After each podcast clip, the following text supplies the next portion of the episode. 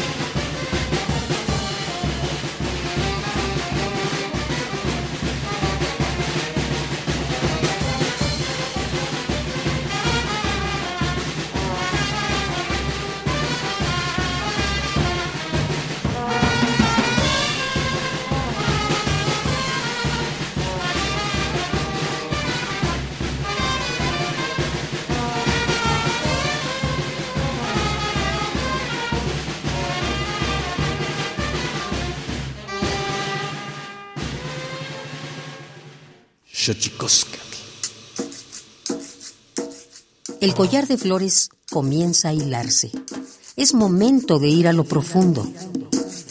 Radio UNAM presenta Xochicóscatl, Collar de Flores, con Mardonio Carballo. Hacemos revista del México Profundo.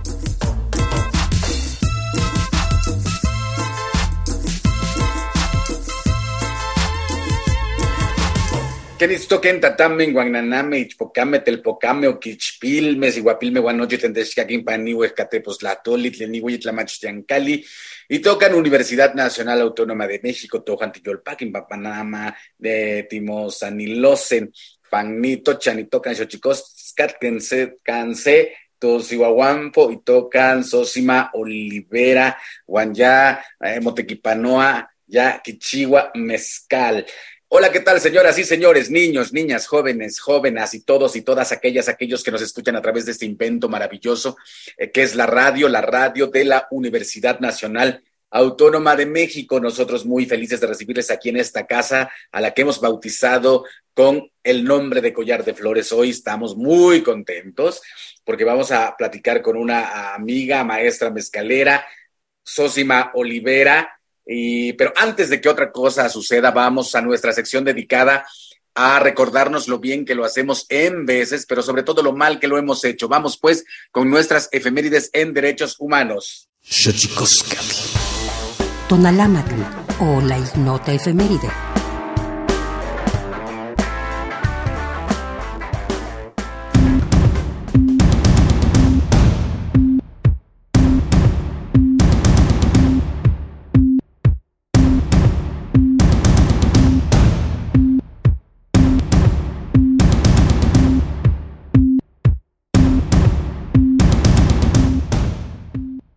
4 de septiembre de 1986, Yasser Arafat acepta la resolución 242 de la ONU y el implícito derecho a la existencia del Estado de Israel. 5 de septiembre de 1991, al aprobar la primera Declaración de Derechos Humanos y Libertades en la URSS, se autodisuelve el Soviet Supremo de la URSS y surgen estados independientes. 6 de septiembre de 2002, la Suprema Corte de México declara constitucional la Ley de Derechos y Cultura Indígena, aprobada por el gobierno y rechazada por los zapatistas. 7 de septiembre de 1955. En Perú, se concede el derecho al voto a las mujeres para garantizar mayor participación en la vida política. 8 de septiembre de 1967. La ONU y la UNESCO proclaman el Día Internacional de la Alfabetización, un instrumento para empoderar a las personas, las comunidades y las sociedades. 9 de septiembre de 1931. México ingresa a la Sociedad de las Naciones, instancia establecida para la reorganización internacional una vez finalizada la Primera Guerra Mundial. 10 de septiembre. Día Internacional para la Prevención del Suicidio, para sensibilizar a toda la población de que el suicidio es un problema de salud pública y debe prevenirse.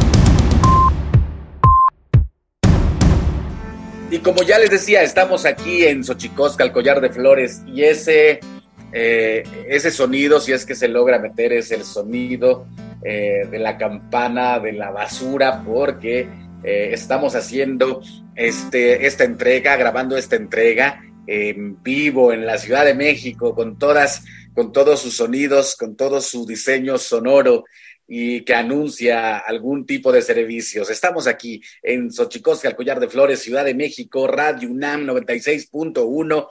Y como ya le decía, vamos a platicar, vamos a platicar con Sósima, Sósima Olivera, Sósima Olivera, amén de todo, eh, amén de todo, eh, porque la conozco hace muchos años, amiga muy entrañable, pero Sósima, Sósima Olivera es una maestra mezcalera de la comunidad de San Miguel, Suchiltepec, Yautepec, comunidad chontal, ubicada en la sierra sur del estado de Oaxaca, pertenece a la cuarta generación de maestros mezcaleros en su familia.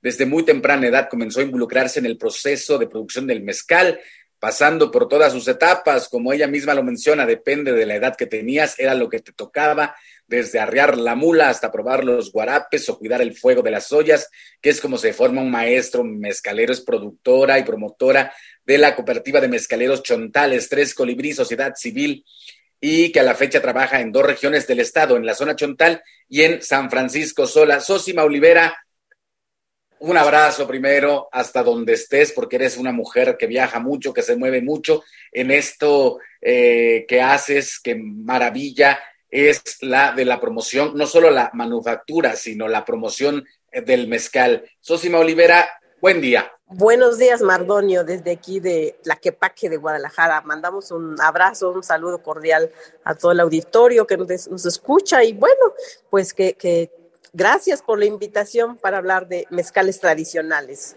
Sí, ¿qué andas haciendo allá?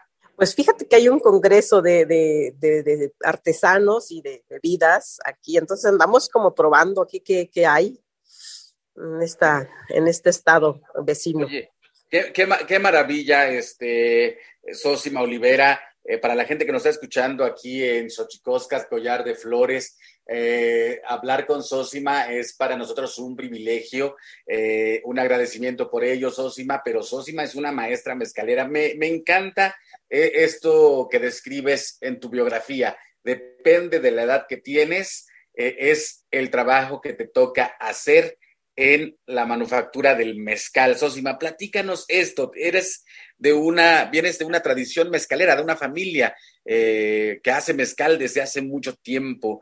Eh, ¿Cómo sí, bueno, yo desarrollando en eso? Sí, yo creo que pues de, herencia de las abuelas, de mi mamá, de, de, todas las mujeres que de alguna manera han estado alrededor enseñándome, guiándome, eh, pues me ha tocado aprender y me ha tocado representar esta bebida muy dignamente en, en todo el estado, en todo el país, ¿no? Sin duda, eh, sin duda, Sosima, pero algo que decías y que me encanta es desde niña estás involucrada en esto, porque tu familia es mezcalera, mezcalera, mezcalera. Platícanos esto que decías eh, de, trabajar desde muy pequeña eh, según la edad que tienes. Sí, bueno, yo creo que uno ya nace con esa energía y con esa necesidad de, oler el mezcal, lo que te decía en algún momento, cuando uno nace, desde que estás en la panza de tu mamá, a tu mamá le dan una dosis de, mezcal para que salgas tú. Entonces, desde ahí ya está la, relación. Uno, lo, uno nace y lo mama todo el tiempo. Y cuando ya tienes fuerzas, pues ya te toca ahí este, atizar la olla, te toca arriar la mula, te toca llevar el agua para la gente que está eh, cortando el maguey. Entonces, de repente ese trabajo ni se cuestiona, solamente se va aprendiendo, se va mamando, se va eh, oliendo, ¿no? Entonces, así me tocó a mí esa experiencia de, de crecer, de crecer y nacer con el mezcal, esta bebida que sin duda a estas alturas de la vida, pues ha cambiado sus diferentes eh, presentaciones y conceptos y todo, pero yo creo que como yo hay muchas mujeres y varones que nacimos con esta bebida y por lo tanto estamos insistiendo en que se debe de eh, realmente eh, tomar con, calma, tomar con sabiduría esta bebida que sin duda nos identifica como mexicanos. Es una de las bebidas, yo creo, más, más antiguas o muy ricas, ¿no? En todo el mundo, ya lo, empieza la gente de alguna manera a reconocer, pero sobre todo nosotros, nuestra insistencia de que se reconozca, nuestra insistencia de reconocerlos nosotros mismos, yo creo que ahí está su valor espiritual. Sosima, eh, Olivera, platicando con ella aquí en Xochicosca, el collar de flores, 96.1 de Radio UNAM. Yo quisiera eh, justo eh, indagar un poquito en esto que estás planteando. Justamente eh, hemos dedicado las dos últimas semanas, una a hablar del maíz y una a hablar del cacao. En este momento queremos hablar del mezcal porque es septiembre y en septiembre siempre hay una suerte de reivindicación de lo nacional yo, te preguntaría, Sosima, ¿por qué reivindicar el mezcal y cómo vencer los prejuicios eh, en tanto bebida alcohólica? ¿Por qué colocarlo dentro de, una suerte eh, de los que degustamos el mezcal, no solo como bebida, sino como cultura? ¿Por qué reivindicar al mezcal como cultura? Bueno, justamente hace unos días que estaba en el terreno y veía la tierra y veía eh, la vida allí en la tierra junto con los magueyes creciendo, los chapulines, las mariposas, los colibríes, los hongos. Y decía que, que realmente para mí eso me daba tanto orgullo y para mí eso era ser oaxaqueña mexicana, cuidar la tierra, la tierra, nuestra madre tierra que nos da eh, alimento, nos da comida, nos da bebida.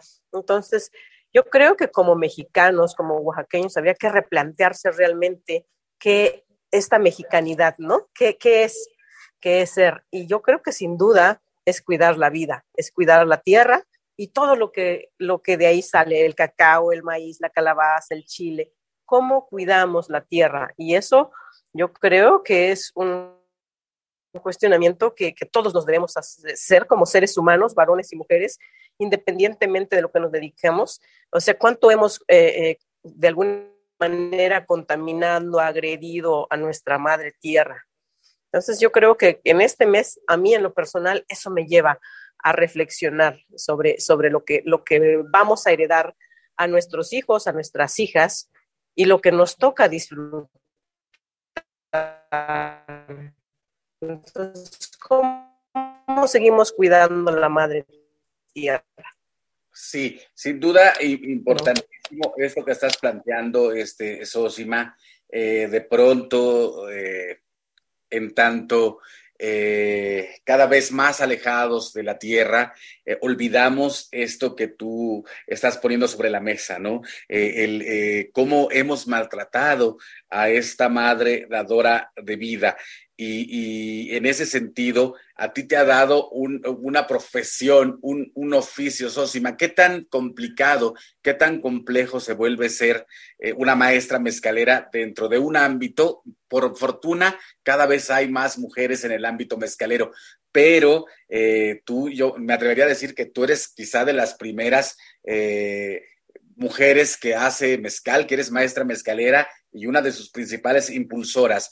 ¿Cómo está el asunto de la hechura del mezcal, el machismo y el trabajo de la mujer como maestra mezcalera? Yo creo que ha sido un reto, un reto de vida, un reto em, en todos los aspectos, porque en general, o sea, cuando uno está en el palenque, los varones llegan desde eso elemental de la vida cotidiana, ¿no? Porque de repente vemos otras cosas, pero en la cotidiana no, no nos damos cuenta que pasan estas cosas, que llega la gente y nos dice, en realidad tú haces mezcal, así como te está viendo que estás haciendo, que estás allí atizando la olla, que estás cargando las ollas, eh, el mosto fermentado y todavía llegan y te preguntan, ¿en serio haces mezcal? Yo ahora ya me río, ¿no? Yo digo, este, pues pruébele mejor, ¿no? Entonces, todos los días es un, es un cuestionamiento. Cuando yo propongo que no hay que meterle herbicidas, secapasto a la tierra y todo eso, de repente dicen, ni, ni sabe, mujer, hay que echarle fertilizante para que crezca rápido y se pueda, y podamos sacar ganancias, hay que, hay que, porque no podemos pagar, entonces hay que ponerle herbicida, entonces es que ella es mujer, por eso piensa así, ¿no? Entonces, de hecho lo han dicho y lo siguen diciendo pero eh, espero, espero realmente, porque todo eso es hacer mezcal desde la tierra hasta que lo sacas, hasta que destilas el mezcal, hasta que lo traes a vender, ¿no? Todavía cuando uno anda en las grandes ciudades y dicen, ¿a poco sí lo haces? Entonces, realmente ha sido, ha sido un reto, ¿no? Eh, sigue siendo un reto. Yo creo que hasta, hasta el final de, esta vida que, que, me toca a mí, siempre va a ser un reto el, el, enfrentarse y el hablar de esta bebida espiritual majestuosa. Sí, es, exacto, eso sí va. Eh, eh, para la gente que nos está escuchando aquí en Xochicosca, el Collar de Flores, 96.1 en Radio UNAM, ¿por qué es tan apreciado el mezcal? Eh, ¿Cuáles son los, los usos que tiene el mezcal tanto en la vida cotidiana como en el sentido ritual? Eh, yo creo que tiene realmente un, en nuestros pueblos, en nuestros pueblos que realmente es donde donde sale el mezcal y donde eh, pues lo, conocí yo sobre todo, eh, yo creo que tiene una labor espiritual bien interesante, ¿no? Lo que les decía, bueno, eh, desde que cuando uno va a esperar la cosecha, cuando uno va a pedir la lluvia, le pone a la tierra un poco de mezcal con la esperanza de que con eso, ese, ese pedimento con fe, pues haya buena cosecha, buena lluvia, ¿no? Y entonces yo creo que eh, de repente cuando la, gente que está en las grandes ciudades, pues no lo, no lo puede ver así, ¿no? O sea, realmente es una bebida para nosotros que, que, que, nos, lo usamos para hacer ceremonias, de recibir un hijo, de enterrar a alguien, ¿no? Entonces, esa, esa parte tan, tan compleja que de repente no se puede explicar, pero que la gente que hacemos el mezcal lo sentimos, la gente de los pueblos, eh, sentimos como algo eh, importante que tiene que estar en esos momentos eh, como muy, muy indispensables, ¿no? Entonces, en, este, en, este, en, los pueblos, sobre todo en Oaxaca, yo creo que cubre esta función de ser una bebida espiritual. Mm, qué, maravilla pensar en esto, Sosima, porque eh, una, una, de las cosas eh, que, a la que te has enfocado eh, mucho tiempo de tu vida es justamente la promoción de, esta bebida que me parece de pronto no, no se saca del ámbito etílico, sobre todo ahora que se puso de moda, ¿no, Sosima? sí, sí, sí ahora ya eh, todo el mundo quiere tomar mezcal, ¿no? o todo el mundo quiere hacer una marca de mezcal, ¿no? Porque también eh, no podemos dejar de ver esta parte comercial, esta parte, eh, pues que deja grandes ganancias. Si, si hacen inversiones grandes en la parte económica. Entonces, yo creo que eso de alguna manera está perdiendo un poco el contexto de, de lo que es, porque llegan gentes que no, que no ven esto que nosotros, que nos tocó ver o que nosotros nos tocó crecer o nacer, sino su interés es económicamente, no solamente, ¿no? Entonces se pierde, se pierde un poco y se pierden, eh, pues, como los aromas eh, importantes, los sabores, el contexto del pueblo, de la comunalidad, de, de, de este bien común, ¿no? Se pierde todo eso y entonces solamente es el interés económico. Mm. Pero desgraciadamente eso siempre va a existir, ¿no? Entonces yo creo que lo que nos toca a nosotros es insistir en que el mezcal no es una bebida que, que, cualquiera puede llegar y, llevarlo al mercado, ¿no? Sino que tiene una historia y un contexto.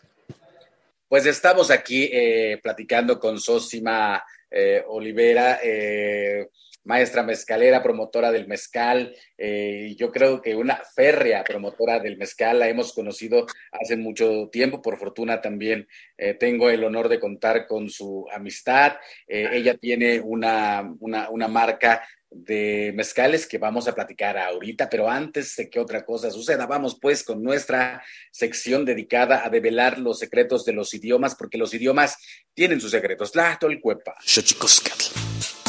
el Instituto Nacional de Lenguas Indígenas presenta Tlactolcuepa o la palabra de la semana.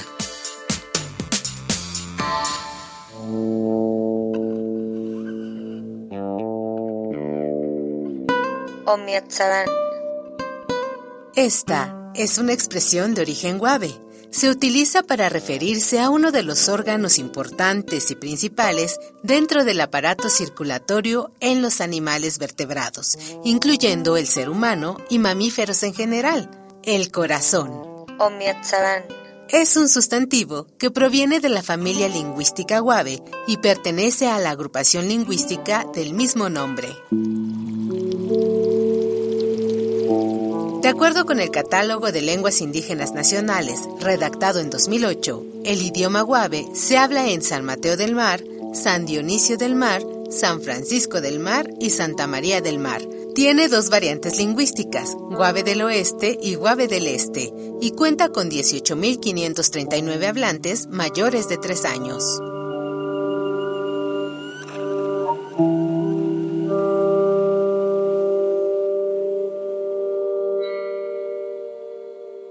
Me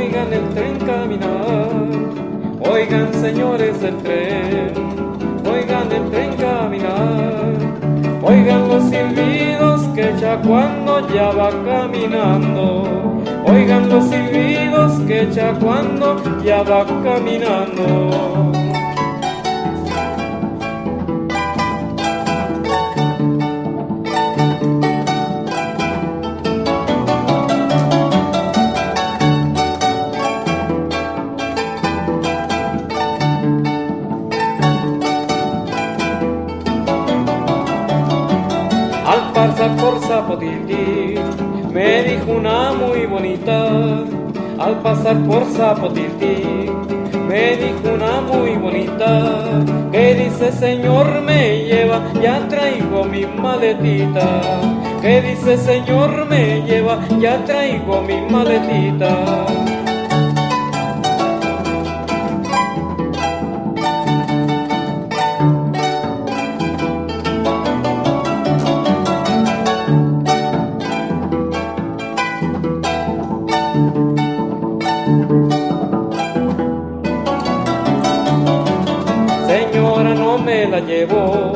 porque tengo a quien llevar.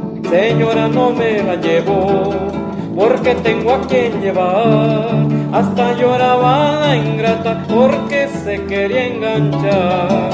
Hasta lloraba la ingrata porque se quería embarcar.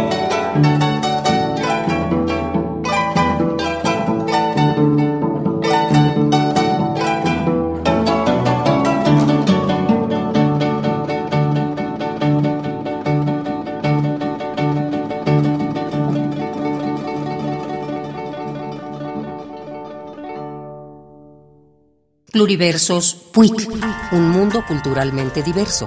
Espacio en colaboración con el Programa Universitario de Estudios de la Diversidad Cultural y la Interculturalidad.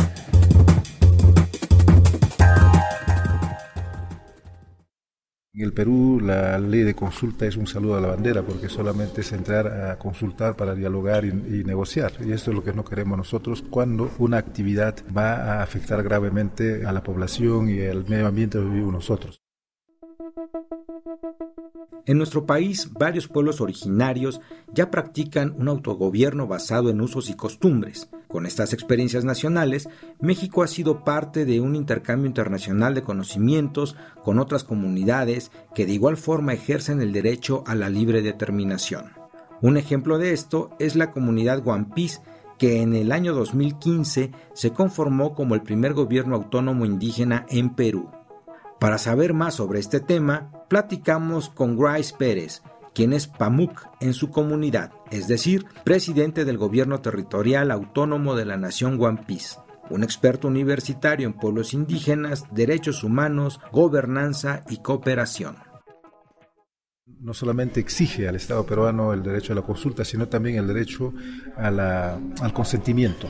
Ellos creen de que la consulta es suficiente para el ingreso o la implementación de la actividad. El segundo desafío grande que hemos encontrado ha sido frente a la presencia de mineros ilegales en nuestro territorio. Nosotros creemos de que cuando hay una actividad que puede generar daños gravemente, no entramos ni siquiera a consulta porque sabemos que la consulta es una forma de dialogar con el Estado y de todas maneras va a implementar. Entonces, nosotros estamos decidiendo no consultar a estas actividades que pueden afectar gravemente. Estamos planteando la autoconsulta, invitando a las autoridades de gobierno para que ellos sepan que hay una autoconsulta previa, porque eso es lo que tenemos que hacer para evitar que haya doble gasto y doble pérdida de, tiempo y energía. Como PAMUC una de las tareas principales es defender la zona amazónica, uno de los pulmones más importantes del planeta. Esta defensa, para Grace Pérez, conlleva evitar la contaminación por actividades extractivas que dañan no solo a su territorio, sino a la humanidad en su conjunto, pues también es parte de sus cosmovisiones ancestrales. Con ese sistema de gobierno propio hemos podido mantener estos bosques durante miles de años. Ese, ese sistema de, gobierno propio tenían sus propios sistemas de educación, de agricultura y de salud, pero tenían un principio fundamental que era el de respeto y cuidado a la naturaleza. Sin embargo, cuando vemos los sistemas de gobiernos a nivel del mundo, vemos que son sistemas neoliberales de destrucción a la naturaleza, con el propósito de, de buscar recursos, presupuesto para el Estado, para combatir la pobreza, pero destruyendo la naturaleza. En su más reciente visita a México, Grace Pérez expuso los elementos fundamentales de la autonomía del pueblo guampís y cuáles han sido las cuestiones claves, los avances y desafíos que ésta ha tenido. ¿Y tú, qué comunidad autónoma conoces en México? Y seguimos aquí platicando con Sosima Olivera, maestra mezcalera, amiga nuestra, y, platicando eh, del mezcal. Es septiembre, o sea, en septiembre a mí siempre me gusta reflexionar eh, sobre, sobre a cuál de todos los Méxicos pertenece uno, dónde se sitúa uno, eh, cómo come uno, cómo bebe uno, cuáles son sus amores, cuáles son las nostalgias eh, de cada uno de los distintos Méxicos eh, que habitamos. Por eso, a mí septiembre que es un mes donde todo mundo aboga al nacionalismo, a mí me encanta preguntar a qué México perteneces y por eso hemos estado dedicando ahora eh, varios programas para eh, reflexionar en torno a, comidas o a bebidas que de alguna manera nos dan sentido o nos dan ruta o nos hablan de lo diverso que es un país como el nuestro. Por eso hoy estamos hablando con Sosima Olivera para hablar del mezcal. Decías eso, intereses económicos alrededor del mezcal. Hasta Maluma sacó su mezcal. Hazme el favor. ¿Cómo ves eso? ¿Cómo ves eso? Pues es, es eh, yo creo que en eh, Oaxaca hemos perdido este ese um, sentido revolucionario porque si no ya hubiéramos tirado todo eso que se llama mezcal. que, que, su eslogan es cristalino, hazme el favor. pero en fin, ¿no? Eh, yo creo que, que, falta insistir todavía más, más en, en que el mezcal no, no puede ser una, una, algo así como lo que sacó él, lo que está, lo que está vendiendo, ¿no? Y digo, es por, por decir de una, un nombre, pero pues hay muchos, muchos más, ¿no? Eh, Sosima, ya que estamos metidos en esto, eh, ¿cuáles son las características que debe tener un buen mezcal, Sosima? Tú que has estado eh, pues toda tu vida en un metida entre los palenques. Sí, pues mira, yo creo que el mezcal tiene que tener espíritu.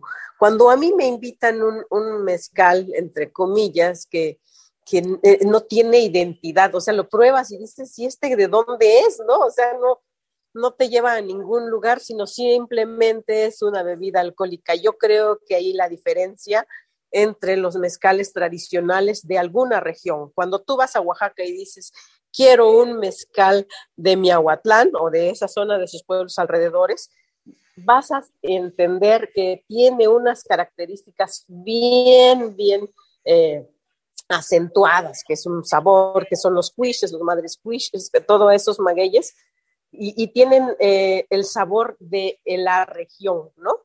Entonces, esos sabores regionales yo creo que los tenemos que identificar bien. Si vas a, a, Sola de Vega, si vas a la Mixteca, cada región tiene sus sabores. Y entonces yo creo que es lo que nos ha faltado a la gente en general de probar los aromas y sabores regionales. No es lo mismo un café de Veracruz que un café de Chiapas, ¿no? Porque a ti que te gusta el café, entonces cuando uno dice, a ver, llegas a una cafetería y dices, quiero un café de Veracruz, es porque quieres hacer, hay una alianza y tu espíritu le hace falta ese aroma y ese sabor de Veracruz. O si quieres uno de Chiapas también, hay, hay algo que, que, te une y hay algo que quieres en ese día disfrutar. Ojalá algún día llegamos, lleguemos con nuestros consumidores que lleguen a Oaxaca y digan, a ver, que no pregunten una marca, sino digo, que digan, quiero un mezcal de Sola de Vega, quiero un mezcal de la Mixteca, quiero un mezcal de, de, cualquier otra región, ¿no? Entonces, que la gente ya aprenda a distinguir esos aromas y esos sabores que lo caracteriza cada región. Sí, fíjate, fíjate que, que ahora eh, eh, el otro día estábamos hablando con respecto del mezcal y, decían eh, esto de, beberlo de avecito, decían, dicen ahora, ¿no? Beberlo de avecito, pero ¿cómo, hacer para que nuestro paladar, más allá de los resultados etílicos o embriagantes del mezcal, cómo educar un paladar, Sosima?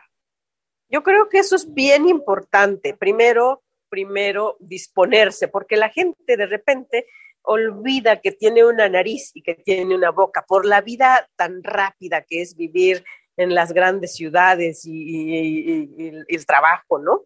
Entonces, primero tomarse un tiempo y decir, hoy voy a probar un mezcal de esta región, ¿no? Y vas a encontrar que en esa región hay aromas y sabores definidos, ¿no? Entonces, yo creo que es bien importante pues, eh, primero disponerse, disponerse a que, y con todo este conocimiento, pues, de, de, entender los aromas y, sabores de una región en específico, ¿no? Entonces yo, yo cuando empecé como a hacer este ejercicio decía, hoy voy a tomar solo, este mes solo mezcales de la Mixteca, porque quería de alguna manera, pues, eh, eh, acordarme de esos aromas y esos sabores, porque la leña que usan es diferente, porque la tierra es diferente, hay tierras dulces, tierras saladas. Ah, entonces uno va empezando a definir las tierras de los diferentes lugares. Y entonces es un poco hacer ese ejercicio. Aquí no hay otra más que hacer la prueba. Entonces, estar probando mezcales constantemente, entonces nos lleva a, esto, a, de alguna manera afinar nuestra nariz y nuestro paladar. Hablábamos de que se puso de moda el mezcal, eh, Sosima. Ahora, eh, antes había una suerte eh, como de ninguneo hacia el mezcal, ¿no? Y de pronto el boom. ¿Cómo este boom atenta eh, contra las eh, especies de, de, maguey, de agave, Sosima? Eh, fíjate que en ese tema, por ejemplo, yo creo que los productores y productoras también tenemos cierta responsabilidad, ¿no? Porque de repente llega alguien y dice, este mm, tepestate tardó 30 años, 40 años en crecer, cuando sabemos que el tepestate promedio tarda 18 o 19 años, ¿no? Entonces, eh, un poco primero para subirle el precio y otro poco, pues para, decía por ahí alguien eh, que vendía un este, jabalí, por ejemplo, es, de lo, es un maguey exótico. Y entonces yo me acerqué después y le digo, a ver, este, dentro de tu conocimiento exótico, ¿cómo, cómo lo defines, no? Entonces, de alguna manera nosotros los productores no estamos preparados, ¿no? Para llegar a este mercado tan exigente y siempre con la eh, con esta, em, este sentido de seguir buscando como lo más exótico, ¿no? Y entonces, mientras más exótico, pues es más caro, ¿no? Y entonces yo me preguntaba, ¿no? O sea, ¿cuál es nuestro concepto de exótico nosotros, la gente de los pueblos? Y entonces, pues no encontré nada que me definiera. Es un maguey silvestre que crece em, en el campo, que es mucho trabajo, que hay que, que, hay que ir a, a traerlo con un burro. Y entonces, para mí, lo podría definir como un poco más de trabajo, ¿no? Que mm. nos da más trabajo hacer un maguey silvestre, porque no está en un área donde podemos cortar varios a la vez, sino uno encuentras por acá y otro por hasta allá, y entonces es más trabajo, pero no lo veo como, como exótico, ¿no? Por ejemplo, no lo veo más trabajo. oye, y, por decir, de estos agaves, como bien lo estás eh, mencionando, de esos agaves, eh, ¿Están en riesgo algún tipo de agaves por, por el boom mezcalero? ¿Algún tipo de agave está en peligro? Yo creo que ahorita hay un conocimiento de, la, de las compañeras y compañeros y ya se están haciendo viveros y ya se están, no, si bien no domesticando, pero se está haciendo un manejo, ¿no? De mm. sembrar otra vez en los campos estos magueyes que de alguna manera habían sido silvestres 100%, ahora se está haciendo un manejo de las plantas. Y entonces yo creo que ya hay más conciencia ahora, porque pues están viendo que no va a ser tan fácil hacer una producción de, de, mezcal dentro de cinco años, ¿no? Si no hay que esperar. Platícanos, Osima, porque si no se nos va a ir el tiempo y no vamos a hablar de la cooperativa Tres Colibrí. ¿Qué es la cooperativa Tres Colibrí? Mira, pues eh, en este afán de seguir hablando de mezcales y todo eso, eh, hace como 11 años que yo quería en este sueño romántico, que quería que todos trabajáramos y este, hiciéramos la comida y destiláramos nuestro mezcal y sembráramos nuestras plantas y todo eso. Entonces, eh, lo, lo, pensé realmente muy, muy, muy bonito y hicimos esta cooperativa, Fane Cancini, mm, esta marca de mezcal Fane Cancini, que, que yo digo marca de mezcal solo por, por ponerle un nombre, porque realmente eh, no deberían de haber marcas, ¿no? Deberían de haber mezcales este, regionales. Pero bueno, eh, hace como 12 años que nos constituimos como cooperativa, donde eh, la idea era trabajar con, con, varios compañeros. Primero era familiar, ahora ha crecido y se ha, eh, de alguna manera, tenemos más compañeros, están los compañeros de Sola de Vega, y se está haciendo de alguna manera más insistentemente este trabajo de sembrar nuestros magueyes, de cuidarlos, de cuidar la tierra. Ese ha sido como un, tema muy, muy importante. Pero bueno, la, cooperativa mm, pues ha servido para que más gente se una, más gente trabaje y, pues ahí estamos. No es fácil trabajar en equipo, no es, no es fácil porque de repente varios eh, otros o los compañeros tienen diferentes eh, pensamientos, pero ahí vamos viendo cómo vamos haciendo la cooperativa. Entonces, más bien la cooperativa la vamos haciendo, ¿no? según las necesidades de, cada uno de los compañeros que estamos. Uh Fanny Cancini es una deidad chontal, si no mal recuerdo. Sí, es un personaje mitológico de la región, el de los héroes míticos de Oaxaca. Y entonces, Fanny Cancini es un personaje que de alguna manera defiende su pueblo, lucha por su pueblo, cuida sus plantas, sus animales, eh, de muy, regional, ¿no? Entonces, cuando nosotros, a nosotros de, niños, eh, de alguna manera se nos dijo que no habláramos de Fanny Cancini, cuando crecimos un poquito, pues con esta necesidad de siempre tener una, a, un personaje que te identifique, pues vimos a Fanny Cancini como nuestro personaje regional y seguimos hablando de Fanny Cancini como, como este personaje que significa, que es una leyenda en el, en el pueblo, ¿no? Entonces, eh, por eso, por eso Fane Cancini, que es en, en, español, es tres colibrí del día 3 del mes colibrí. Ok. Sosima, ¿dónde podemos localizarte para la gente que nos está escuchando aquí? Es septiembre, eh, al, mezcal se le debe tomar degustándolo, sabiéndole, como dice Sosima, de dónde viene, quiénes lo producen, etcétera, etcétera. Todo el sentido cultural eh, que, tiene, que tiene esta bebida eh, mexicana y que se ha extendido por un montón de lugares. Nos hace falta tiempo para hablar del mezcal, Sosima, pero, ¿dónde, pero ¿dónde te podemos localizar por si la gente quiere, eh, quiere algún mezcal tuyo, quiere alguna plática tuya, porque también das degustaciones, etcétera, etcétera? ¿Dónde te podemos localizar? Pues mira, estamos en, en, en, Instagram y en el Facebook como Fane Cancini o en el Facebook, Instagram también como Sosima Olivera. Ahí nos pueden contactar y, por supuesto que con gusto nos tomamos un mezcal y los atendemos. Por supuesto que sí, Sosima Olivera, maestra mezcalera eh, de, de, la parte de la Chontalpa, allá en Oaxaca. Eh, y nada, decirte que, que nos encanta tu mezcal, que nos encanta tu trabajo, que nos ayudes también que nos ayuda tu trabajo siempre a desentrañar eh, muchos muchos recovecos laberínticos que tiene esta bebida maravillosa. Creo que nos ayudas a, develar ciertos, ciertos enigmas en torno al, mezcal y me encanta que seas una mujer maestra mezcalera, Sosimo. Muchas gracias, Mardonio. Gracias, gracias. Y, y, pues aquí estamos para lo que se ofrezca. Saludos y muchas gracias por tu invitación. No, hombre, te mandamos un abrazo. Es septiembre, hay que reflexionar sobre México, sobre los múltiples Méxicos eh, que habitamos este país. Son múltiples Méxicos. Sosima Olivera, muchas gracias. Nosotros nos vamos con nuestra, nuestra sección dedicada a la música. Vámonos con el santísimo mitote. Tlaxcamati mía, Panchi, Tonati, Epónimo Santísimo mitote.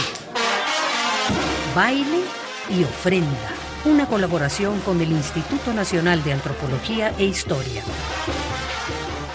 Buenos días, soy Benjamín Murataya y desde la Fonoteca de Lina les mando un gran saludo. Les invito a que escuchemos algunos datos sobre las piezas que se presentaron a lo largo de este programa.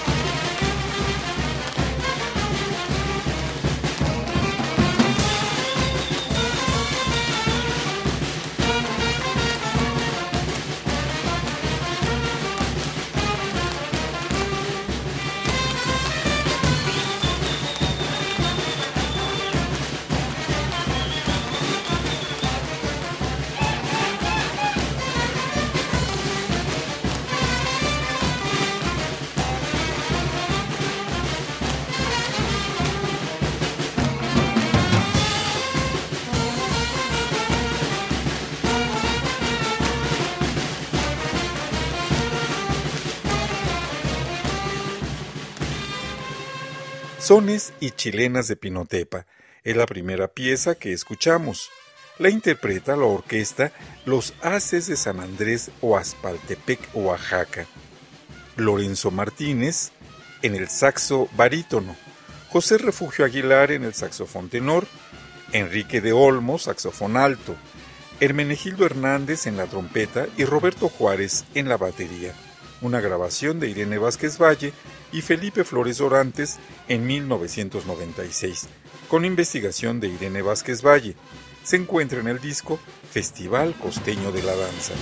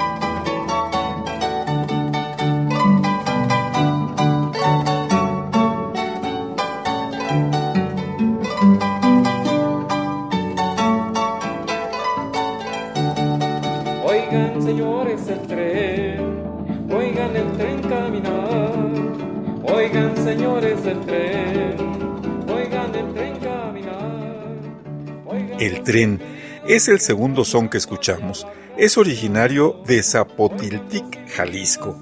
Interpreta Jesús Reyes en el arpa y la voz. Una grabación e investigación de Irene Vázquez Valle en 1976 y se encuentra en el disco El Son del Sur de Jalisco.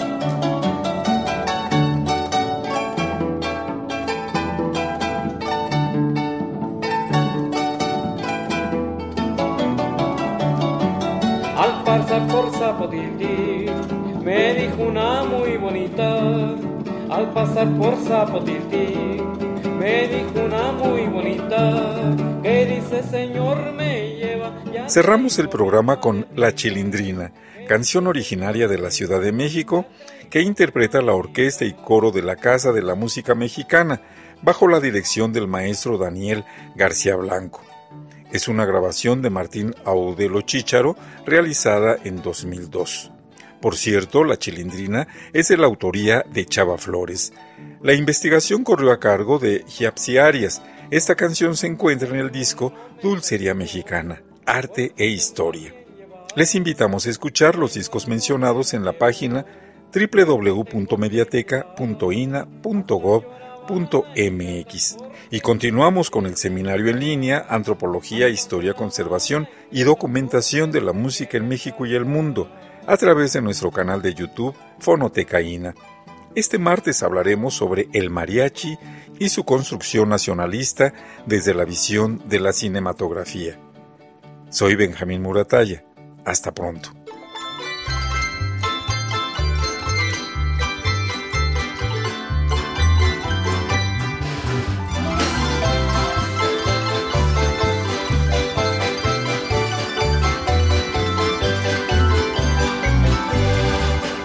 Divina, preciosa chilindrina, de trenza pueblerina, me gusta Salamar.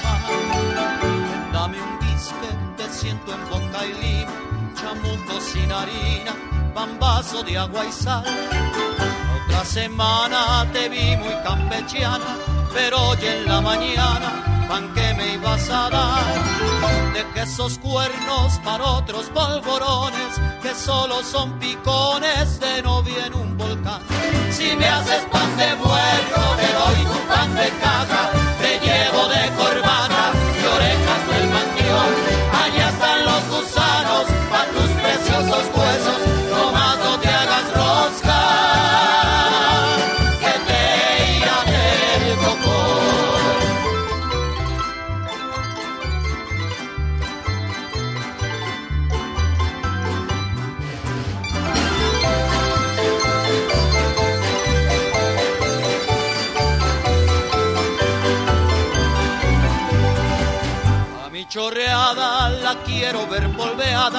todita pastelada y aquí en mi corazón.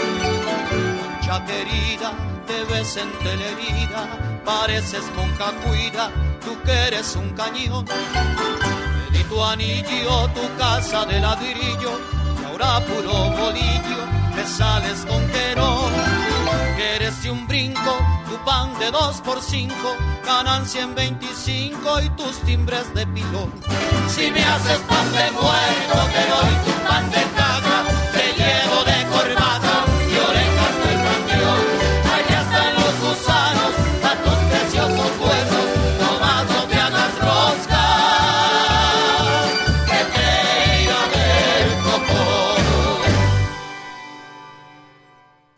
Esto fue Xochicóscatl, Collar de Flores, con Mardonio Carballo.